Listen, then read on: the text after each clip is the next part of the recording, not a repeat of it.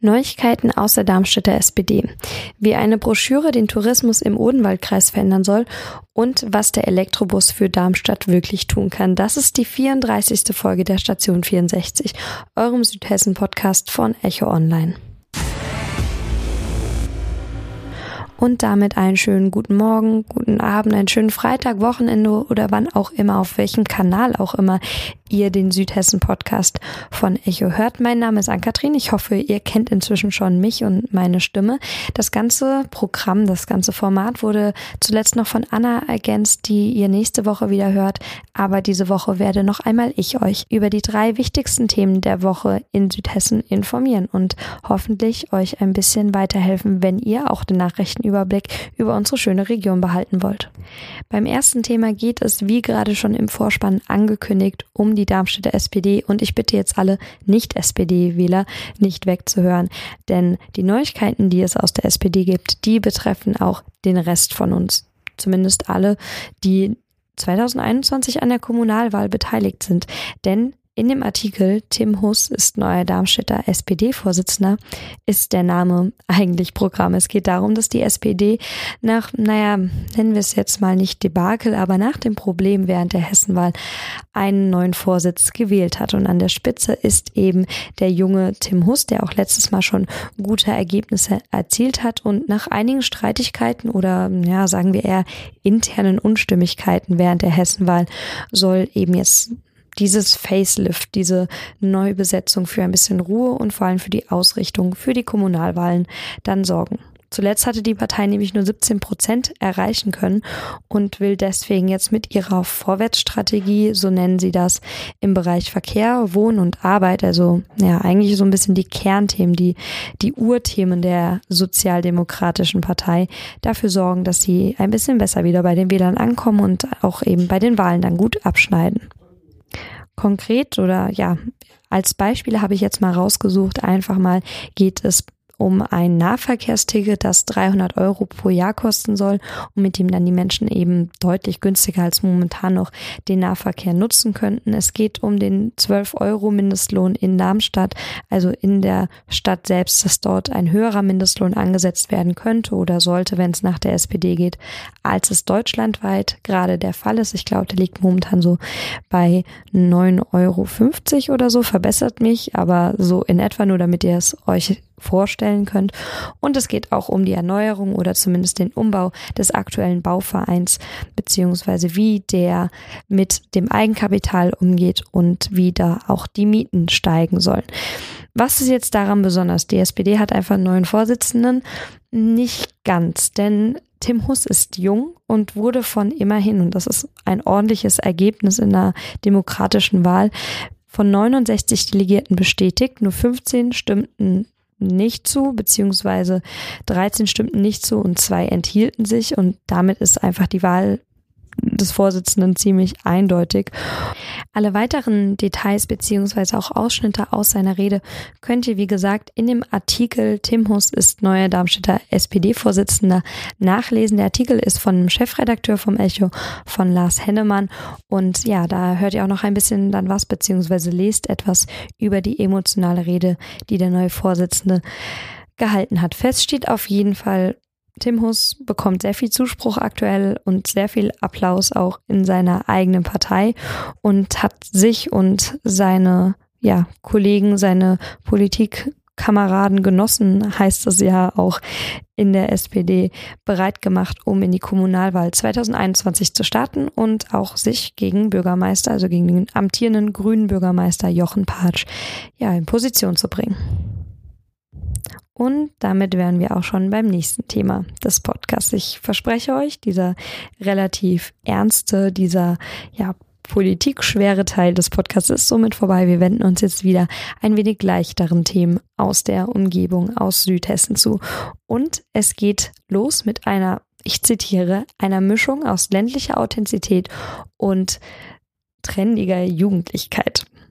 Was ich damit beschreibe, ist nicht etwa ein Modelabel oder sonstiges, sondern eine Initiative des Urlaubsring Odenwald, der wenn er auch schon 45 Jahre alt ist und eigentlich auch schon ganz gut digital unterwegs ist, eine gedruckte Broschüre rausgebracht hat, um noch einmal auf ja, seinen Charakter als Urlaubsort, als Urlaubsziel aufmerksam zu machen. Und noch konkreter geht es um die Bauernhöfe, die als Nebeneinkunft Unterkünfte vermieten. Das heißt, die noch eine Ferienwohnung dabei haben, die noch Ferienzimmer haben, die einfach noch Touristen aufnehmen können neben ihrem Alltagsgeschäft, nämlich der Landwirtschaft. Weshalb ist es jetzt besonders? Könntet ihr euch auch hier fragen. Das ist deshalb besonders, weil die Region in Südhessen, also nur der Odenwaldkreis, mit etwa 30 Gastgebern, 450 Betten, die zu diesem Urlaubsring zählen, mehr als 150 Tage im Jahr belegte Unterkünfte hat, also belegte Betten wirklich hat. Und das Geschäft ist drei Millionen Euro schwer pro Jahr. Das ist ordentlich. Davon geht zwar nur ein Drittel selbst an die Unterkünfte, die im Urlaubsring Odenwald mit dabei sind, also die dort mitzählen, aber zwei Drittel gehen eben auch an die Gastronomie und den Einzelhandel und die beeinflussen auch noch das Handwerk positiv. Das heißt, diese Unterkünfte, diese, ja, dieses Urlaubsziel, diese Destination im Odenwaldkreis bringt ordentlich Geld und bringt ordentlich Touristen. Weshalb braucht es dann noch eine gedruckte Broschüre? Das habe ich mich gefragt und das habe ich dann später auch Silke Christmann gefragt. Die ist die Geschäftsführerin des Urlaubsring Odenwald und die hat mir diese Frage auch gerne beantwortet.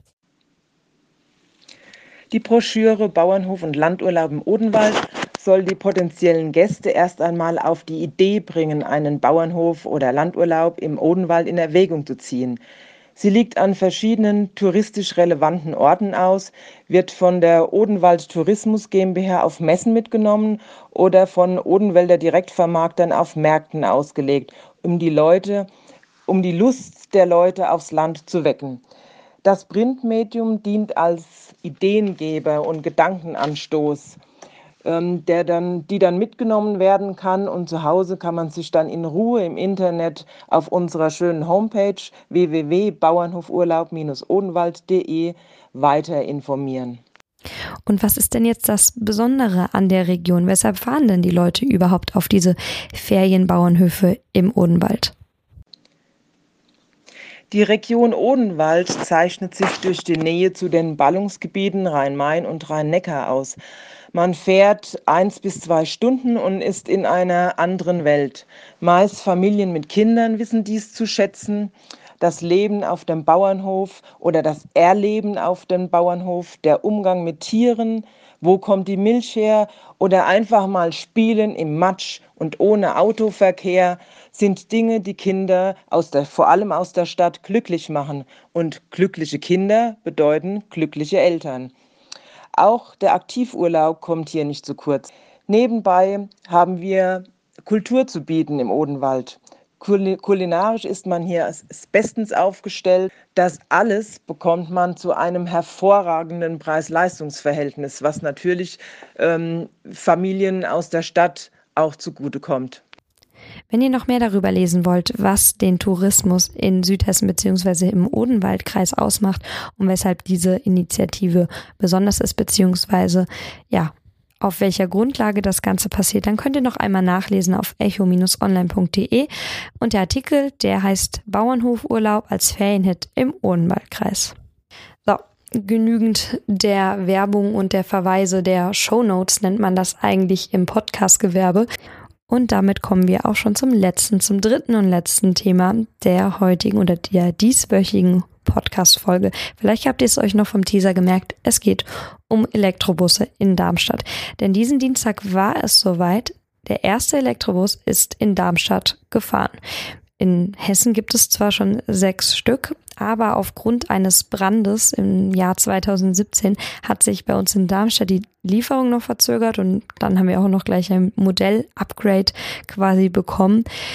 Und endlich hat Herr Mobilo den ersten Elektrobus auf die Straße gebracht.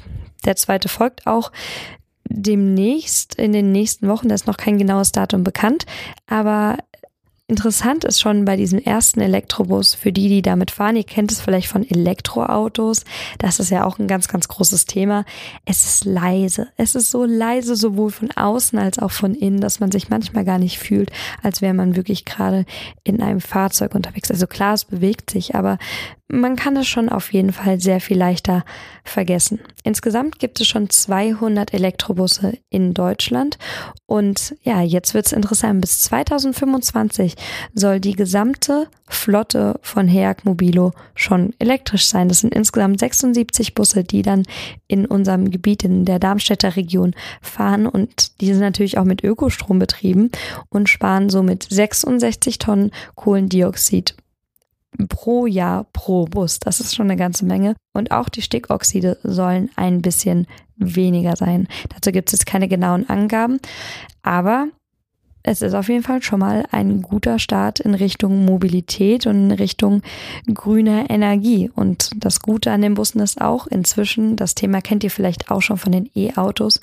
die Reichweite wächst. Das heißt, wir haben jetzt schon 280 Kilometer, die ein Bus mit einer Ladung fahren kann. Ein Ladevorgang dauert sechs Stunden. Das Ganze soll dann immer nachts gemacht werden. Das ist ganz schön kompliziert, kann ich mir vorstellen, für Heag Mobilo beziehungsweise für die Leute, die das dann immer wieder laden und durchplanen müssen, wann der nächste Bus wieder fahren kann. Dann kommen ja wahrscheinlich auch noch ja sowas wie Kälte oder generell Temperaturschwankungen hinzu. Also es ist schon gar nicht mal so einfach hinzukommt. Und das werden jetzt wahrscheinlich auch einige Zuhörer und Zuhörerinnen als großen Minuspunkt sehen.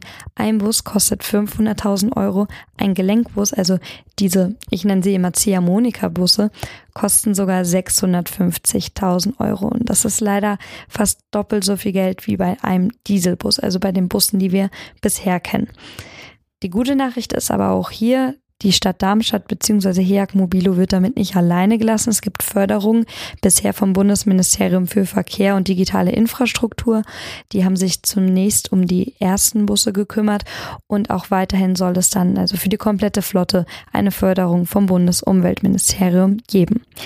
Wen es interessiert, wie viel diese Förderung wirklich ist, beziehungsweise wie hoch diese Zahlung letztendlich sind und noch ein paar andere technische Daten über den Elektrobus, über den E-Bus in Darmstadt erfahren möchte, der geht einfach auf echo-online.de und liest sich den Artikel Erster Elektrobus in Darmstadt unterwegs durch. Und damit sind wir auch schon durch. Damit ist die 34. Folge der Station 64 vorbei. Ich habe es vorhin schon angekündigt, nächste Woche ist Anna dann für euch da und ich verabschiede mich ins Wochenende Vielleicht ist bei euch auch schon Wochenende, je nachdem, wie gesagt, wann ihr es hört. Und wünsche euch einfach bis dahin eine gute Zeit und wir hören uns hoffentlich. Und nicht vergessen, wenn ihr Feedback habt, eol-kontakt.vm.de. Wir freuen uns auf eure Kritik, auf eure Anregungen, Themenvorschläge oder vielleicht, dass ihr euch einfach als Experte oder ja, Gesprächspartner anbietet. Bis dahin, macht's gut.